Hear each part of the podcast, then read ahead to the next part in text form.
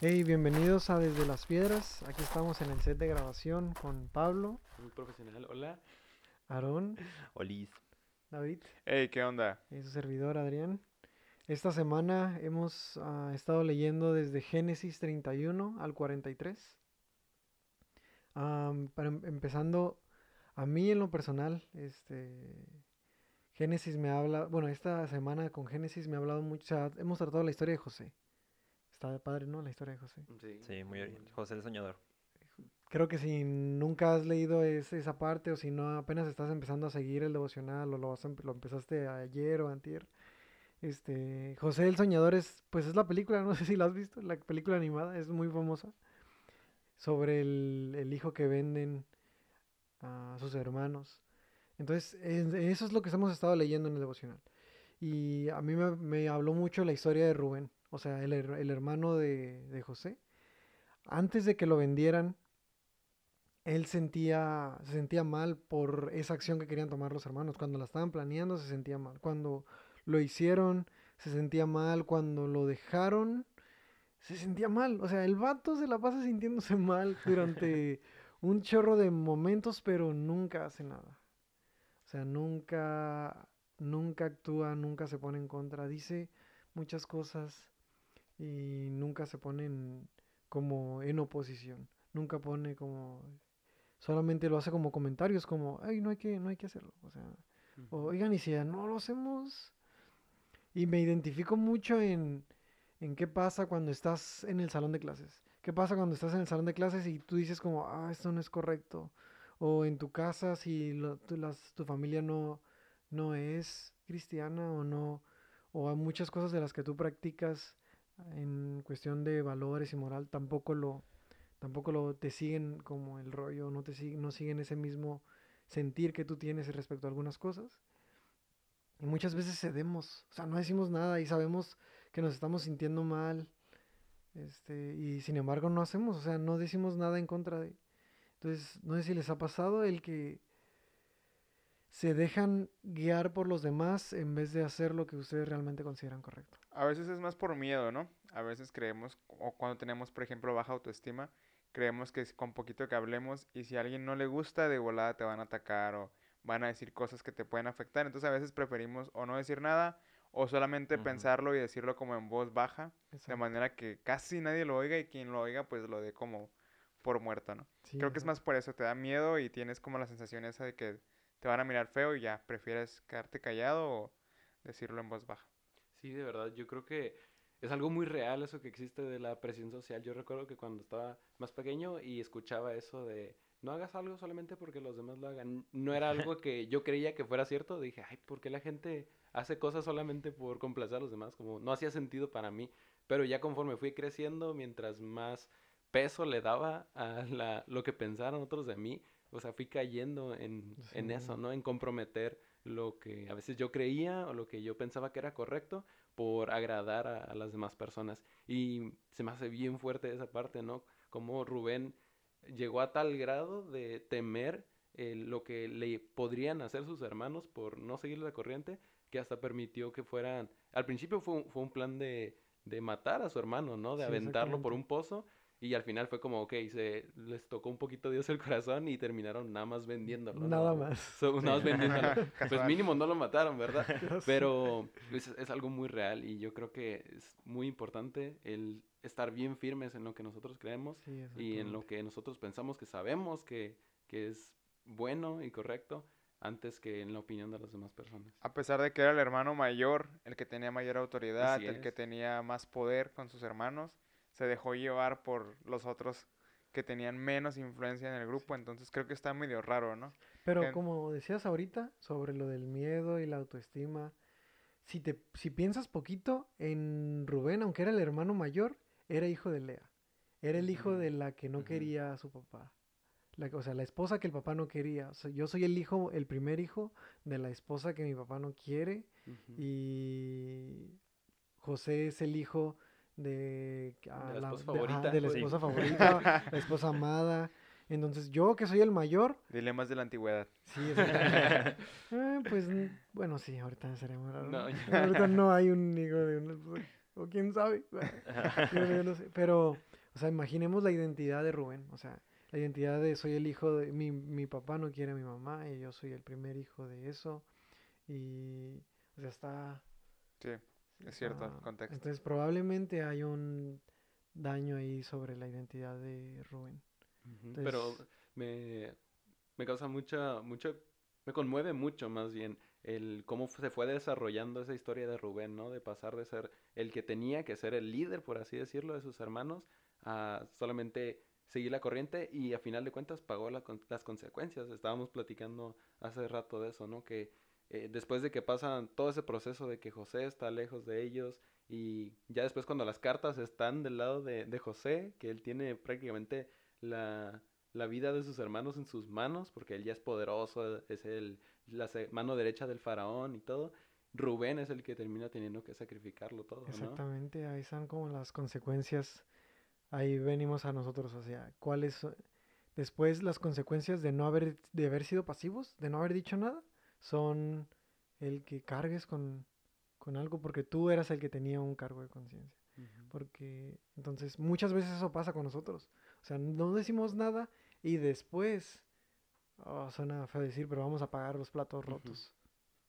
Sí, porque yo creo que también, si, si tú sabes que algo está mal y no dices nada, eres cómplice, ¿no? Así como, como, las, como las películas o los policías, ¿no? Si tú sabes que se cometió un crimen, si tú sabes dónde está enterrado el cadáver y, no lo, y no lo denuncias, eres parte del crimen.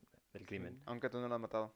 Exacto, aunque, aunque pudiste tú no haber hecho nada, ¿no? Pudiste haber, sí, pudiste haber solamente haberlo visto, pero si no dices nada, si no actúas, la otra parte que me causó, me movió mucho mi corazón fue otra parte que estábamos leyendo y esta se encuentra en, en el capítulo de Mateo. Estuvimos leyendo esta semana del, del capítulo 10 al 13 de Mateo y hay una parte que habla acerca de, ahorita que estamos hablando de todo eso de las relaciones familiares y cómo muchas veces nos sentimos más presionados cuando estamos entre aquellas personas con las que convivimos cuando éramos niños y cuando estábamos creciendo apenas y a lo mejor no éramos muy inteligentes o no éramos muy sabios, hacíamos tonterías. ¿Quién no tiene esas anécdotas de niño de que se tropezaron o se rasparon todos los rodillos por hacer alguna tontería, por andar de traviesos en la esquina? Y todo ese tipo de anécdotas se quedan grabados en la mente de, de tu familia o de tus vecinos o de esas personas y cómo eso puede llegar a, a afectar el- la forma en la que te comportas alrededor de ellos. Y esta historia se encuentra en Mateo del versículo, ah, del capítulo 13, el versículo 53 en adelante, y habla acerca de cuando Jesús fue a Nazaret, que fue su pueblo Mm, natal. Eh, eh, dice ahí que él fue a Nazaret y empezó a compartir en la sinagoga donde se reunían todas las personas del pueblo. Sin embargo, las personas que estaban ahí escuchándolas, a pesar de que se maravillaban de tanta sabiduría que tenía Jesús, de que hablaba eh, en parábolas, con mensajes eh, que impactaban a los corazones de las personas que estaban ahí, eh, de repente les entró no sé qué en, su- en sus corazones que decían, pero esperen, estamos escuchando al mismo Jesús que era un niño, que era el, hijo del carpintero, que conocíamos a todos sus hermanos, a sus hermanas, su, ma- la- su mamá María está ahí, la vemos todos los días en la tienda, o la vemos este, pescando, no sé, no sé qué hacía la gente hace dos mil años, pero eh, decía que quién es esta persona para estarnos compartiendo hoy, ¿no? Y de- dice la Biblia que por la incredulidad que tuvo el pueblo eh, de Nazaret, no pudo hacer muchos milagros Jesús.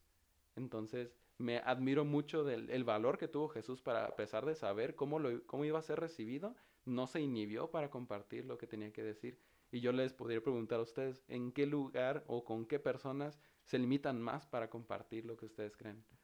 Creo que ahí se puede ver mucho, pues ese pequeño juicio, ¿no?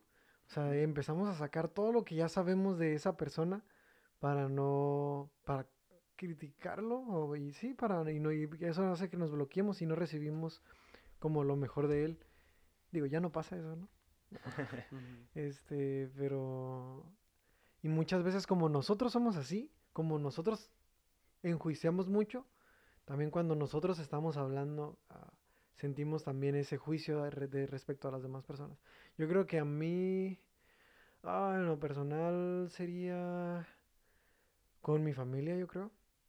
Este, la familia, sí, fam- mis familiares que me conocen, como saber que, que cuando, em- cuando diga algo o empiezo a hablar algo respecto a Dios es como, como ese blo- bloque de, ay, pero tú qué, O, ¿sabes? Ahora sí muy cristiano, ¿no? Sí, exactamente, o sea, exactamente. Lo típico que pasa cuando recién vas a un encuentro y que regresas a, a tu casa y ya llegas acá como tú llegas en las nubes acá volando de, no manches, y luego es que me hablaron de eso, que es... Y luego ya después la riegas en algo acá. Mmm, vas a la iglesia. Sí, exactamente. No sé, ¿a ustedes les ha pasado? Sí, pues de hecho creo que es como que lo típico que te pasa cuando vas empezando en, en esto, ¿no? De seguir a Jesús. Porque hay, hay mucha gente que te conoce de antes. Hay mucha gente que vio cómo eras antes de conocerlo y esa es la imagen que tienen de ti. Entonces, cuando, cuando les presentas tu nueva imagen, como que les choca, ¿no? Como que dicen, nah, ese no eres tú. Ese es nomás un- una faceta que tienes o, o algo así, sí, ¿no? sí, sí. Y como dices tú, no, tú vas como que con toda la actitud de quererles compartir, de decirle, hey, mira, leí esto, vi esto, escuché esto. Y ellos es como que, Simón, Simón. Eh, sí". ¿Qué me vas a andar diciendo si yo te vi haciendo? ah, Ajá, exacto, ¿no? Que te dicen, la semana pasada te vi allá bailando en un antro. como que ahora el domingo fuiste a escuchar una prédica, ¿no? Y, y sí, yo creo que eso es algo, como dices tú, ¿no? Que la gente te juzga muy rápido por lo, por lo que te conocen y no realmente por lo que estás haciendo en, en ese momento. Y creo que también es algo interesante porque Jesús justamente a la gente que utilizó para que hablaran eran a pescadores, eran a cobradores de impuestos, o sea, gente que realmente no valía mucho en la sociedad de aquel entonces, ¿no?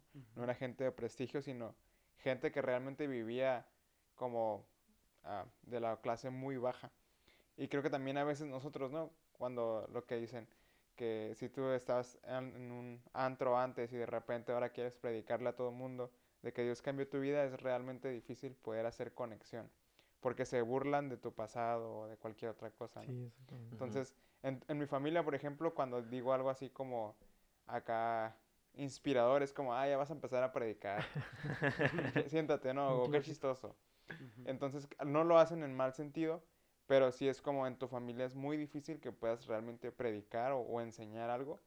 Que fuera, si vas, por ejemplo, a un lugar donde hay necesidad y tú empiezas a hablar de Dios, va a ser un, un enfoque completamente Sí, distinto. completamente diferente. Ujú. De hecho, sí está raro, ¿no? Porque cuando, cuando le cuentas a como desconocidos, ¿no? No sé, tú les dices, no, yo antes iba a, a antros y me lo pasaba tomando todos los fines de semana, pero ya me sacaron de ahí.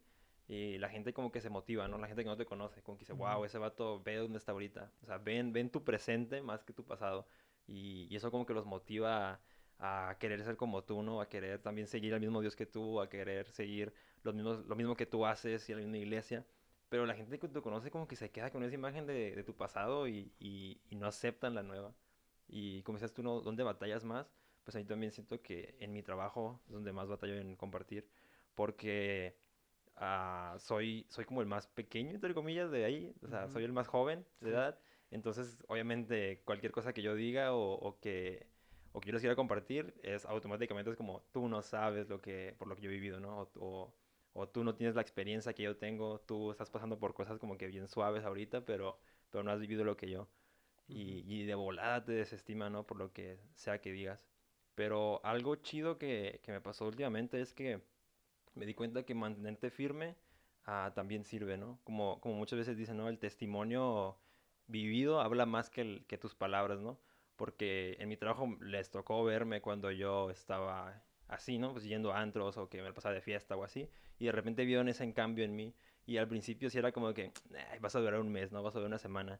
Pero, pero ya voy para un año y, y me encanta todo. que... Ya, ya, voy por un año, convertido 100%. y me encanta que el otro día un compañero de trabajo, de hecho, ah, tuvo un problema y, y me mandó un mensaje y me dijo como, oye, tú que estás en esos rollos de la iglesia, ahí te encargo que, que ores por mí, ¿no? Wow. Y yo me quedé como, no manches, o sea, no, no, no me deja como decirle nada o si le digo algo se empieza a reír, pero como reconoce que, que hay un Dios y, y como que aunque se quiera alejar, sí, ¿no? Pero reconoce que hay un Dios ahí y, y, y es como una gran responsabilidad también para mí el, el, el que a mí me están viendo como el cristiano, ¿no? Y obviamente no es lo que buscamos, obviamente nos gustaría que todos ah, vieran a Jesús directamente, pero sí tenemos como esa responsabilidad aún en, en nuestra familia, en nuestra escuela, en nuestro trabajo, de representarlo. Sí. Que, que cuando la gente te vea diga, "Oh, ok, ok, algo así entonces es Jesús, no está tan mal. Sí.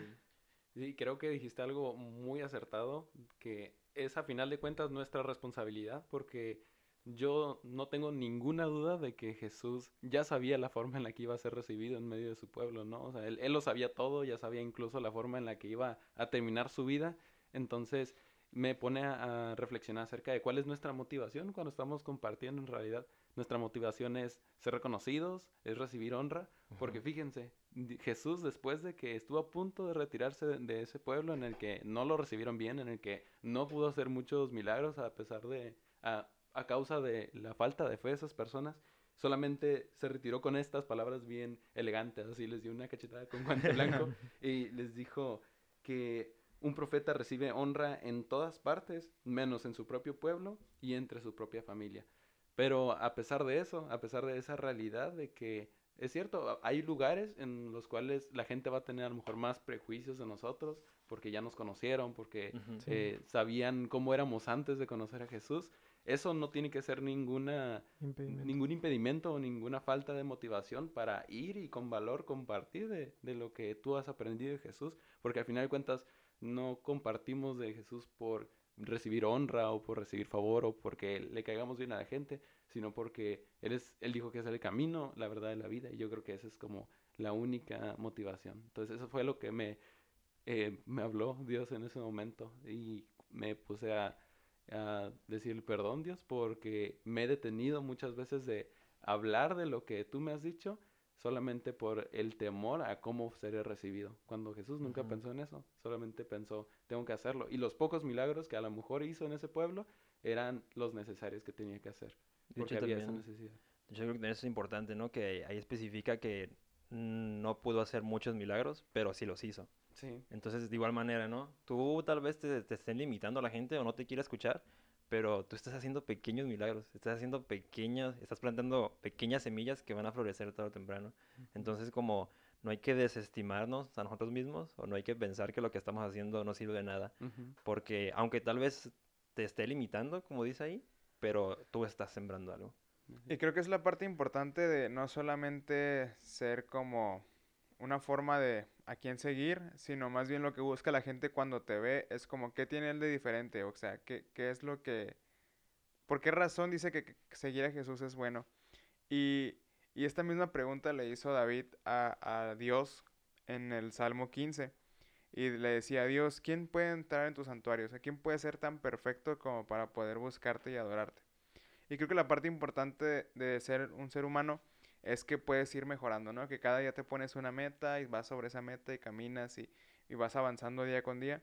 Y, y creo que eso es a lo que podemos llegar. Y le contesta, lo que, los, los que llevan una vida intachable y hacen lo correcto, los que dicen la verdad con corazón sincero, los que no se prestan al chisme, ni le hacen daño a su vecino, ni hablan más de sus amigos. Y entonces creo que esos, con esos puntos tenemos para tener un chorro de tarea por muchos años, ¿no? Sí. cómo llevar una vida intachable, que es lo que hablábamos la semana pasada, cómo ser íntegros. Pero no se quede ahí, o sea, si ya, si ya lograste vencer esta semana cómo ser íntegro, y si estuviste trabajando con eso, ahora te vamos a dejar un poquito más de tarea. Ahora es también los que dicen la verdad con el corazón sincero, los que no se prestan al chisme y los que no le hacen daño a su vecino ni hablan mal de sus amigos. Creo que es bastante interesante. ¿Ustedes cómo, cómo le harían para poder ser Esperen, perfectos? ¿el chisme está mal? El, el chisme tal vez ah, está, está complicado. Pero es para orar. si se lo cuento Dios es chisme. Yo creo que es complicado. O sea, es- ah, siendo que David tenía mucha fe en sí mismo. Es- pero algo, algo muy, bueno, una frase muy famosa de David es un hombre conforme al corazón de Dios, ¿no? Y creo que, pues esa es nuestra tarea de todos. O sea, por más, aunque dejó la vara bien alta y, y nos la puso complicada, él la armó, ¿sabes? cómo? y todos sabemos que David era un hombre imperfecto. O Pues sea, sí, todos como sabemos todos. que, ajá, David, podemos leer ahí las cosas y decimos, no manches, este vato se pasó de lanza aquí. Pero, pero era su fe y cómo se movía con su relación con Dios y cómo esas, ese tipo de cosas daban fruto. O sea, una persona que está conectada completamente a Dios comienza a practicar la verdad, comienza su corazón a formarse en verdad y comienza a, a poner un alto en cosas como el chisme. Entonces, creo que es entre más nos asemejamos a Dios, más nos desprendemos de cosas así. De hecho, yo creo que ah, la forma de, de ser perfectos o de buscar esa perfección, yo siempre he pensado que es con pasos pequeños. Liposucción. Ah, también. Eh, ah, liposcultura. No, no, pero, pero en serio, sí, yo creo que debes empezar con cosas pequeñas, ¿no? Si tú sabes que batallas con mentiras, pues empieza a dejar de mentir, a lo mejor en cosas pequeñas, ¿no? A lo mejor hasta si te preguntan, no sé, que hiciste la tarea y en vez de pensar en, voy a inventarme una excusa para que no me regañen, no sé, sé honesto y di, no, no la hice porque me quedé dormido. A lo mejor no tan cínicamente, pero, pero empezar con cosas pequeñas, ¿no? Porque también es, es sabido que esas pequeñas cositas se van haciendo más grandes como una bola de nieve, ¿no? Sí, exacto.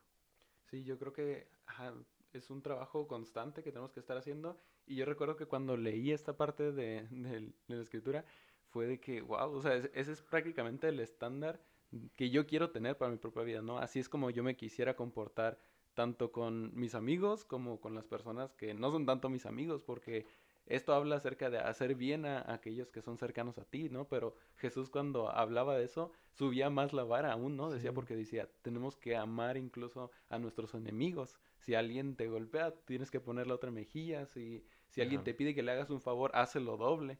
Entonces, yo creo que sí, es ese reto de tratar de hacerlo poco a poco. Yo recuerdo uno de los de las primeras cosas que te enseñan en la escuelita dominical es la, la parte pues de no mentir, ¿no? Y yo recuerdo que son, eso fue un, un versículo bien cortito que nos dijeron, que es Proverbios 8.8, di- dice, eh, las palabras de mi boca son todas justas, no hay en ellas maldad ni doblez. Y era acerca de las mentiras, pero también de no decir malas palabras.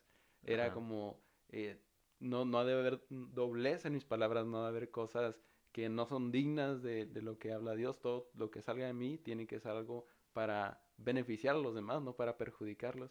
Y he estado trabajando en eso por 10 años y yo creo que todavía no he llegado a ese mm, nivel, ¿no? De perfección. Y sabemos que el único que fue perfecto fue Jesús y todos los demás lo, lo único que tenemos por hacer es aprovechar todos los 80, 90 años que a lo mejor tengamos en, en este mundo para trabajar para llegar a eso, ¿no? Sí. Y que cada que fallemos o cada que no estemos eh, de acuerdo al estándar que tiene Dios, al final de cuentas es un pecado, porque una vez me dijeron que el pecado es simplemente fallar al blanco, es no llegar a ese objetivo que tú tenías.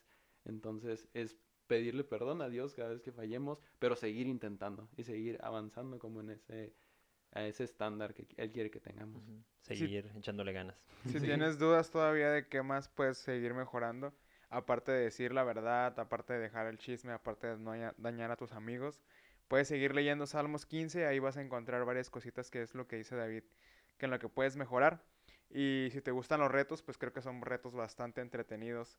Sobre todo el chisme, creo que el chisme a todos es como te mantiene en intriga, ¿no? Entonces, si Es batallas con eso, sí, sí. Pero deja de hacerlo. Si batallas con eso, entonces es momento de poder empezar a dejarlo. Y al final de- del, del salmo dice, esa gente permanecerá firme para siempre. Entonces, si tú Ah. quieres ser un hombre o una mujer que permanece firme en lo que hace, ahí tienes unas cositas que puedes mejorar para permanecer ahí donde estás. Hay que recordar que todo esto es una práctica. O ujú. sea, no, no es algo que ya en lo absoluto lo tenemos. O sea, como decir, ah, bueno, ya Pablo ya es perfecto acá. Ya, pues él no dice, él nunca dice mentiras o y es intachable y cosas así. Y decir como, ah, es que él es así. Y lo vemos como algo inalcanzable, como, ah, es que esta persona ya es que él es así. O ah, lo, se le formó de chico y ya, ya, lo- ya lo tiene. Es una práctica, o sea, en- tú decides hacerlo hoy. Tú decides eh, hacerlo el día de mañana. Tú decides el día de hoy a frenar ese chisme. Frenar que vienen a decirte algo. Y a todos, cuando un amigo nos va a decir que te, te manda así en mayúsculas en WhatsApp, ¡Ey! Y viene como una imagen y alcanzas a medio ver con el celular que es una imagen de alguna conversación. Es como, no manches, me va a decir algo. Es un screenshot de algo y es como, Sabes Y- que algo bueno viene. y ya quieres abrir ese mensaje para, para verlo cuando vienen un chorro de audios O te acuerdas de lo que te dije de esta persona y ya quieres terminar de saber esa historia. Entonces, tú en ese momento, tú tomas la decisión de seguir o no, de tomar la pauta o no, de decir, ah, también cuando vas a mentir, cuando es momento de o, afrontas las consecuencias o te salvas con una mentira. Tú en, hoy decides deci- decir la verdad, hoy decides hacerlo, hoy decides frenar ese chisme. No es algo que ya lo hacías antes, no es algo que, que lo traes por default, es algo que tomas una decisión el día de hoy. Sí, de hecho, qué, qué curioso porque también en, en Proverbios habla de eso, ¿no? Como de la confianza. En, en Proverbios 3, a 29, dice, no trames hacerle daño a tu vecino porque los que viven cerca confían en ti. Y se me hace curioso que estamos hablando como del chisme, ¿no? Porque, pues sí, hay, hay gente que confía en ti, siempre hay un amigo, ¿no? Que te cuenta, no sé, sus problemas, o a lo mejor algo con lo que está batallando, o simplemente algo que le pasó en su día. Y, y a veces nosotros, a, a veces sin querer, lo convertimos en chisme, ¿no? O, o podemos hacerle daño. Y, y después continúa con que no busques peleas sin motivo cuando nadie te ha hecho daño. Ay, ese, ese me cala un poco. Sí, porque la neta creo que a todos nos ha pasado, ¿no? como decíamos la semana pasada, como que te gana la carne, ¿no? Ah, tú quieres, tú quieres hacer justicia por tu propia mano y muchas veces sin, sin una razón. A veces simplemente es por porque estás de malas. Es que no, no pelear es aburrido. Exacto, o por enfadar, ¿no? Qué aburrimiento, vamos a pelear. sí, exacto. Yo todo, mi mantra de todos los días. Amistades tóxicas. Sí, de hecho, yo, yo me acuerdo el otro día, de hecho, venía manejando eh, por, por la carretera, por la vía rápida, y me acuerdo que venía yo cantando alabanzas, ¿no? Acá como siempre, según yo, bien entrado, bien ungido, y en eso un carro me empezó a aventar las luces, y yo iba en el carril lento, entonces fue como que, me acuerdo que me sacó acá de mi mood super alabanza, acá, y fue como que, o sea, no le dije nada, Le pero... bajaste a Marcos Witt para Sí, rayar. le bajé Déjame Marcos Witt. Marcos Witt. A ver, dame chance, Marcos. no, sí, me acuerdo que me enojé, o sea, me enojé porque fue como de, dude, estoy en el carril lento, eh, muy Voy bien- lento. ah. Ajá, voy lento por una razón, yo sabré por qué voy lento, si tú quieres ir rápido, vete al carril rápido, y como les digo, no dije nada, no, no le grité nada, no le hice señas, bueno, de hecho sí, me acuerdo, bajé más la velocidad, honestamente. No. Cuando me aventó las luces, bajé Debimos más la velocidad. Haber editado esta parte. No, pero es eso, pues. O sea, realmente. Pero, pero. Pude pensarlo y ¿qué, qué necesidad tenía? O sea, yo pude haberme cambiado de carril y sabes que sigue con tu camino y yo seguir, yo seguir conectado, ¿no? Solo recuerda que en el tráfico la fe- tu fe es probada. Ahí los donde puedes ver. No, pero sí, o sea, y ahorita me cae el 20, ¿no? O sea, ¿qué necesidad? ¿Qué necesidad? O sea, ese señor, tú qué sabes, ¿no? Pudo haberse bajado a golpearme o yo qué sé, pudo haber acelerado para chocarme. Ah, no sabes, ¿y qué necesidad tenía? Ninguna. Yo pude haber simplemente dicho, ay, perdón, ¿no? Y acelerar o, o moverme de carril para que me rebasara. Pero no, decidí enojarme. Entonces, no sé, ¿a ustedes les ha pasado algo similar? Sí. Creo que también ahí aplica mucho a tu casa y tus vecinos, como que cuando hablas sobre cómo confían en ti y sobre nuestras ciertas actitudes que llegamos a tener. Recordar que siempre, siempre nuestro testimonio, o sea, siempre el hecho de que tú eres el cristiano de la colonia o tú, el que has llegado, como decís, con alabanzas acá y ya la gente sabe que eres cristiano. Y a veces el buscar riñas o tener alguna pelea con algún vecino, pues genera ah, cosas contraproducentes. O sea, siempre genera... No, tú no sabes que si tú tienes un buen testimonio y vives como en paz con tus demás vecinos, no sabes, tarde o temprano te van a tocar la puerta como, oye, tengo esto, tengo esta necesidad. No sé, así es como lo veo yo. Hace rato estaba leyendo junto con mi novia un libro y decía algo interesante. Que, Quería decirlo, quería sí, decirlo. tenía que decirlo. Hola. Ah, saludos. No, es, es interesante porque el chisme, por ejemplo, ahorita que estábamos hablando del chisme me acordé. El chisme, si alguien viene y te cuenta un chisme, significa que en algún día, en algún momento, esa ¿Por qué persona... relacionas chisme con tu novia, eh? Es porque estábamos leyendo un libro, dije. Ah, sí, sí, sí, sí, sí. sí. Claro, claro, claro, claro. En algún momento esa persona va a venir a contar un chisme de ti a alguien más. Wow. Entonces, cada vez que tú te enteres de un chisme de alguien, imagínate que ese alguien puede ser tú en algún momento. Entonces, si si a ti no te gustaría que contaran chismes de ti, pues no, no le hagas ese mal a alguien y escuches ese chisme o reproduzcas ese chisme, ¿no? Entonces, el mal consiste en dañar a alguien y, el chisme es, tan fuerte que puede lastimar o, hacer que alguien muera, ¿no? He visto noticias en las que la gente se ha suicidado porque han sido tan dañados porque alguien les contó algo que no debían contar y, y lastimaron su vida. Entonces, eh, puede agredir de una manera muy fuerte a otra persona. Sí, eso es muy importante, eso que dijiste. Imagínate que fueras tú esa persona, porque solamente puedo pensar en las palabras de Jesús, ¿no? De, el mandamiento más importante, ¿cuál es? Es amar a tu Dios por sobre todas las cosas, pero amar a los demás como a ti mismo. Entonces, cualquier cosa que le podamos hacer a alguien es eso, es pensar, podría estar siendo yo esa persona que le Sí. esté haciendo un mal, ¿no? Así que es sobre todas las cosas ser empáticos y luego para evitar peleas es principalmente muchas veces los conflictos sin razones porque creemos nosotros tener una verdad o creemos tener una razón que ello, que la otra persona no tiene. Entonces, ante todo, pues ser humildes en, en ese tipo de situaciones. Hace poco en el trabajo pasó que estaba mi horario, mis horarios están bien raros. Entonces me ponen a comer en una hora donde no come nadie. Y, como, y voy al comedor y como solo, ¿no? Bueno, no, a veces me voy como los demás de mi trabajo. Y estaba, hay una, está la señora, hay un, contratan una empresa que, como de limpieza.